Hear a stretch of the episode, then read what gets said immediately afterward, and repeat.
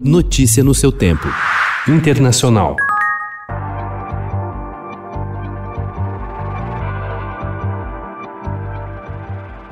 A União Europeia ameaçou ontem impor controles mais rígidos na exportação de vacinas da empresa britânico-sueca AstraZeneca Oxford e da americana Pfizer, enquanto o contrato de fornecimento do imunizante não for cumprido. O bloco também prometeu processar as duas fabricantes de imunizantes que anunciaram cortes no fornecimento. A presidente da Comissão Europeia, Ursula von der Leyen, disse ontem que os fabricantes de vacinas devem cumprir suas promessas e obrigações, depois que a americana Pfizer anunciou na semana passada passada atrasos na entrega do imunizante.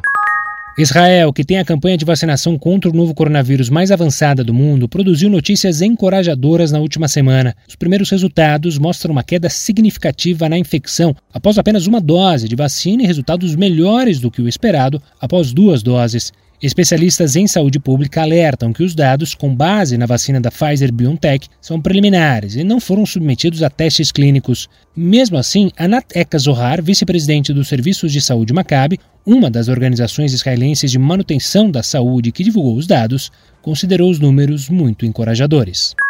Presidente della Repubblica Sergio Mattarella ha ricevuto questa mattina al Palazzo del Quirinale il Presidente del Consiglio dei Ministri, professor avvocato Giuseppe Conte, il quale ha rassegnato le dimissioni del governo da lui presieduto. Criticado pela risposta à pandemia do novo coronavírus, o primeiro-ministro da Itália, Giuseppe Conte, renunciou ao cargo ontem. A saída, que já era esperada, foi confirmada pelo gabinete do presidente Sérgio Mattarella, que vai iniciar o processo de consulta consulta aos líderes partidários para formar um novo governo. A renúncia de Conte já havia sido anunciada por aliados, após o Premier perder a maioria no Senado na segunda-feira com a saída do partido Itália Viva, da coalizão governista.